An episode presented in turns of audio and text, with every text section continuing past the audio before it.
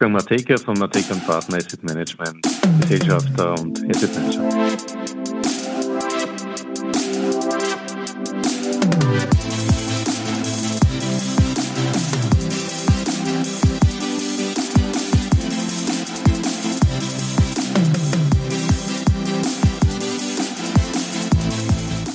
Ja, herzlich willkommen wieder zu Triple M, Matekas Market Memos donnerstags auf Audio CD.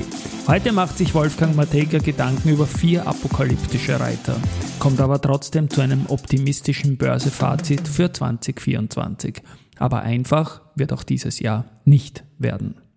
Wir beginnen das Jahr 2024 mit einer Mischung aus Erleichterung und Besorgnis.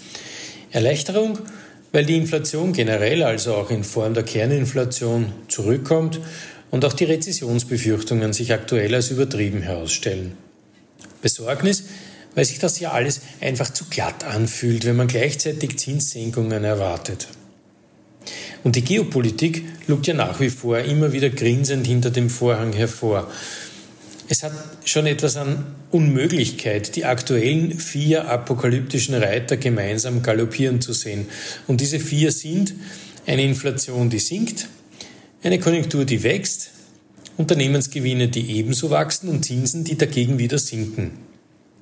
Da passt irgendwas nicht zusammen, möge man meinen. Und man hat damit recht. Es passt nicht, wenn alles gleichzeitig passiert und alles in einem Universum die gleiche Wertigkeit besitzt. Aber der Reihe nach.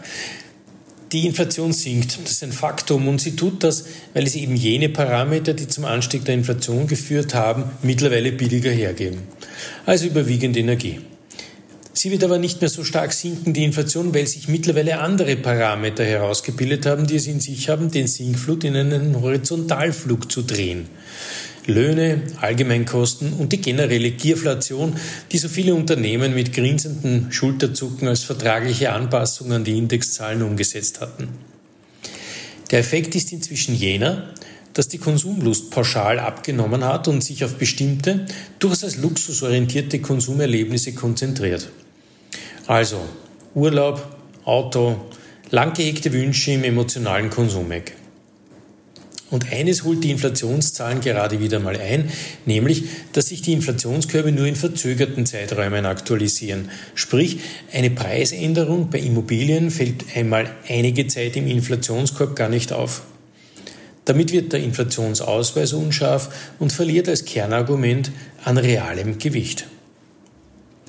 Sollten die Notenbanken inzwischen ähnliche Gedanken haben, dann ist die Erwartung baldigst sinkender Zinsen durchaus berechtigt quasi sich beim Geradebiegen der davor zu viel erhöhten Zinsen nur ja keine Zeit lassen, denn sonst wird der immanente Fehler davor immer schwerer ohne Rezession zu kurieren sein.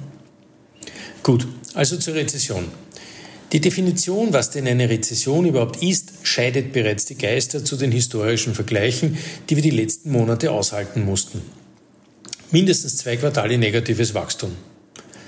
Und genau das war es in Kerneuroland, aber nirgends anders. Weder USA noch GIPS noch Asien. Vielleicht Russland oder Ukraine, aber das hat wohl eigene Gründe. Wir haben uns an den Märkten aber mit Corona, Global Financial Crisis oder Internetbubble vergleichen dürfen. Die Doom Doctors in den Assethäusern haben sich daher rund um die Indizes platziert, um nur ja keine Fehler gemacht zu haben. Benchmarking war der Trick of the Year, um als cool und professionell zu wirken. In Wirklichkeit war es aber nichts als der Unglaube, sich vor so einer kleinen Rezession dermaßen fürchten zu müssen. Und weil die größten Asset Manager diese Richtung vorgegeben hatten und die Masse eben auch, sorry Mr. Markowitz, Mr. Black, Mr. Scholes, die Richtung vorgibt und somit die Preise diktiert. War es ein Fehler, nicht auch in das gleiche Horn zu stoßen und fest ETFs, Futures und Indexprodukte zu kaufen? Dies sollte sich in einem volatilen Umfeld wie dem aktuellen aber rasch ändern. Sektor- und Titelansätze werden Indexgedanken überlagern, gerade weil es unter den Sektoren und Unternehmen unterschiedliche Gewinndynamiken geben wird. Und denen wird man sich im Investment widmen. Somit ist die Erkenntnis für uns, dass diese vier apokalyptischen Reiter zwar alle vier furchterregend aussehen, im Jahr 2024 aber kaum gleichzeitig auftreten werden. Ihre Bühnenpräsenz hat unterschiedliche Zeiten. So werden die Zinsen sinken, aber langsamer als erhofft. Die Gewinne der Unternehmen werden steigen, aber sicher nicht für alle. Die Inflation wird zurückkommen, aber je nach ihrer Betrachtung in unterschiedlicher Geschwindigkeit. Und die Konjunkturen werden wachsen, aber nur, wenn die Politik die Voraussetzungen dafür schafft. Die Wiese ist weder gemäht noch ein Acker.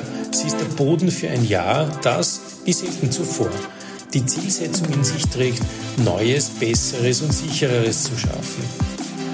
Eigentlich die beste Voraussetzung angesichts der Vielfalt an unseren Kapitalmärkten für ein gutes Investitionsjahr.